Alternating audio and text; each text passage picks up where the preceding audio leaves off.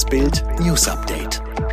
Es ist Dienstag, der 1. Februar und das sind die Bild Topmeldungen am Morgen. Zwei Polizisten bei Verkehrskontrolle in Rheinland-Pfalz getötet.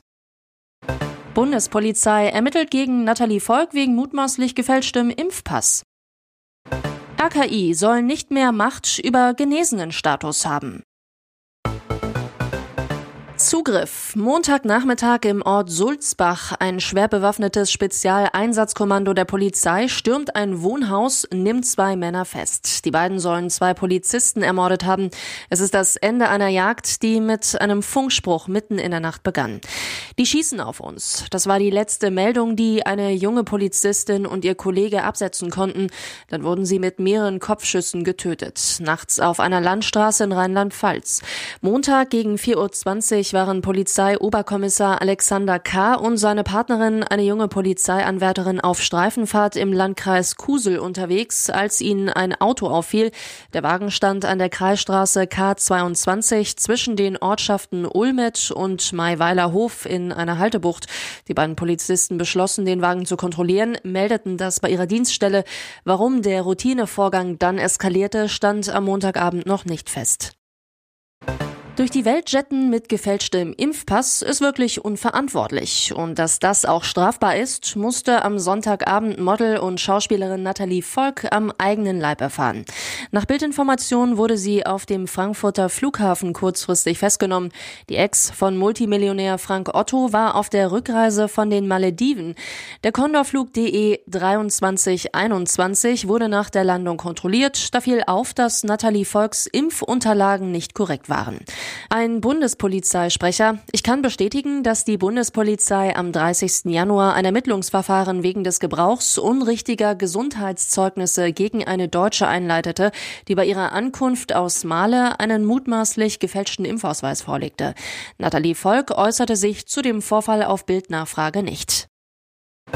Das Robert Koch Institut soll nicht mehr die Macht über den genesenen Status haben. Das fordern die Landesgesundheitsminister bei der Gesundheitsministerkonferenz am Montag von der Bundesregierung. Laut Beschluss, der Bild vorliegt, soll die Bundesregierung die dafür verantwortliche Covid-19 Schutzmaßnahmen-Ausnahmeverordnung wieder ändern. Denn seit dem 14. Januar sieht die Verordnung vor, dass das von Lothar Wieler geführte RKI eigenmächtig entscheiden darf, wer in Deutschland wie lange als genesen gilt. Dieselbe Macht bekam das Paul Paul-Ehrlich-Institut über den Impfstatus. Nach der überraschenden und heftig kritisierten Verkürzung des genesenen Status von sechs auf drei Monate wollen die Länder dem RKI-Boss diese Vollmacht wieder wegnehmen. Stattdessen fordern sie, wenn sich die Voraussetzungen für den genesenen oder den Impfstatus ändern, muss dies per Verordnung durch Bundesgesundheitsminister Karl Lauterbach geschehen. Alleingänge von Wieler wären also ausgeschlossen. Vor einer Woche erlitten tausende Finanzierungspläne einen schweren Rückschlag. Die bundeseigene Kreditanstalt für Wiederaufbau musste Anträge für staatlich geförderte Baukredite sofort liegen lassen. Das wird teuer. Gegen den Übernacht-Fördermittelstopp von Wirtschaftsminister Robert Habeck laufen Bauwirtschaft und Opposition Sturm.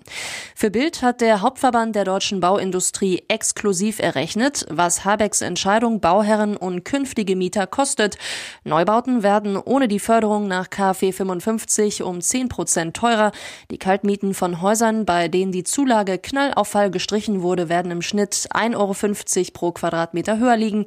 Das im Koalitionsvertrag der Ampelregierung festgeschriebene Ziel von 400.000 neuen Wohnungen pro Jahr wackelt massiv. Der Teuerschock nimmt kein Ende. Auch im Januar sind die Preise um 4,9 Prozent nach oben gerauscht. Nach dem Rekordwert von 5,3 Prozent im Dezember hatten Experten eigentlich mit einem deutlich geringeren Preisanstieg gerechnet. Doch der bleibt aus. Angeheizt wurde die Teuerung erneut durch die gestiegenen Energiepreise. Verbraucher mussten im Schnitt 20,5 Prozent mehr für Strom, Gas und Sprit zahlen als ein Jahr zuvor. Lebensmittel verteuerten sich im Januar um 5 Prozent.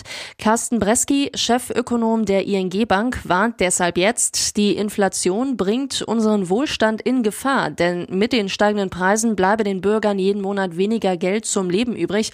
Gleichzeitig führen die Preissteigerungen dazu, dass die Unternehmen höhere Kosten bei der Produktion haben. Das kann dazu führen, dass Jobs wegfallen, so Breski. Er hatte für ein Buschbeben gesorgt. GZSZ-Schauspieler Erik Stehfest ließ sich absichtlich für eine Dschungelprüfung aufstellen, um diese dann zu verweigern. Die Begründung, er will kein Essen für Menschen erspielen, die ihn nicht leiden können. Für die Campbewohner gab es null Sterne und somit auch kein leckeres Essen. Doch dann folgte die bittere Reue. Erik entschuldigte sich bei der gesamten Dschungelrunde. Ich wollte euch nur ganz kurz sagen, dass es mir leid tut, dass ich heute die Prüfung nicht gemacht habe. Es kommt von Herzen. Im Dschungeltelefon brach dann alles aus Erik heraus. Er erinnerte sich an seine Drogenvergangenheit. Ich bin jetzt hier wieder in diesem Zustand. Ich bin sehr abgemagert, habe wenig Schlaf und dieser Zustand hat das wieder getriggert. Diese Denkweise von früher, so Erik. Alle weiteren News und die neuesten Entwicklungen zu den Top-Themen gibt's jetzt und rund um die Uhr online auf Bild.de.